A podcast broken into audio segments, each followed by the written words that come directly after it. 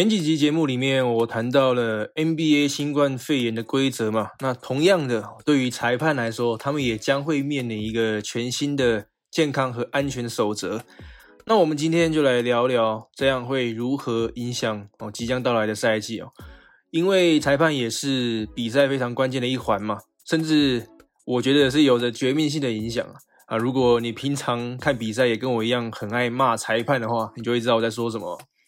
好，我们进入主题。哦，NBA 裁判将哦必须遵守本赛季哦教练和球员所采用的许多相同的呃健康呃安全的守则啦。那这是联盟计划对抗疫情的手段嘛？呃，目的是确保病毒大流行期间所有人的安全。那首先呢，哦裁判将像球员和教练一样，哦每天都要接受测试哦，并且必须遵守新的。规则限制啊，像是要避免酒吧、夜店啊、俱乐部啊等等的，还有公共体育馆啊，还有许多其他的室内聚集的场所。那最重要的是，哦，联盟计划要减少裁判的出差的机会和数量。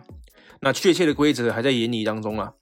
哦，因为过去呃，裁判常常会旅行嘛，哦，一下到这一队去，这一队的主场去吹判，然后一下又飞到别队去吹判。那呃，呃不过呢，很显然的，联盟是不可能完全避免裁判旅行的啦，出差。但是啊，就像联盟考虑了很多关于减少球队旅行的方式一样哦，就路线啊，各方面的安排，他们也在想办法减少裁判哦旅行的机会和必要，那让比赛能在疫情期间也能顺利安全的进行啊。那联盟还在试图寻找这样子的一个平衡点哦。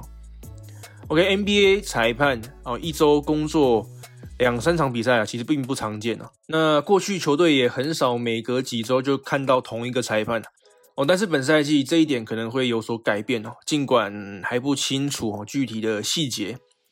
好，本赛季裁判住的饭店哦。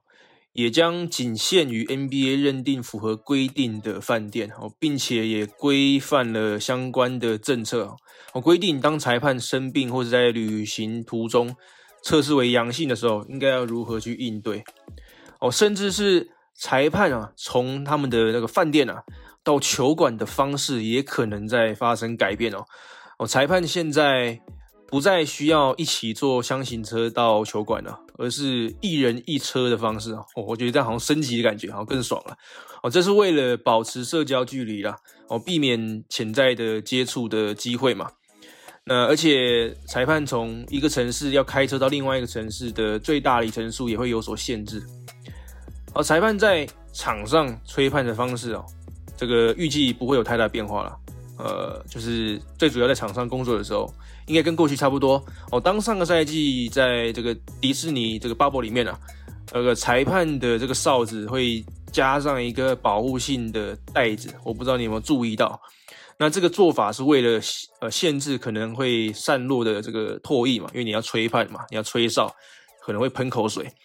那现在呢，这个袋子哦被另外设计过了，被一个更坚固的塑料。外壳取代啊，那这个塑料外壳被已经被证明是更有效的。好，我上个赛季的吹判重点包括像是走步啊，哦进攻球员的非法肢体碰撞，还有以及这个英文叫做 respect for the game 哦，就是球员不能口出恶言啊、争吵啦、推挤啊、群殴啊等等的，这本来就是重点哦。这些仍然是哦今年下个赛季裁判吹判的重点啊，这并没有改变。OK，所以因为上一个赛季的 Bubble 规则运行起来，哦，并没有太多的问题嘛。那上一个赛季与本赛季之间的间隔又非常的短，那所以哦，就是加强啊，并且继续啊上个赛季的重点规则是可以预期的，也是合理的。好，简短的分享，好，希望裁判下一季的吹判让我血吐的少一点。那我们下期见，拜拜。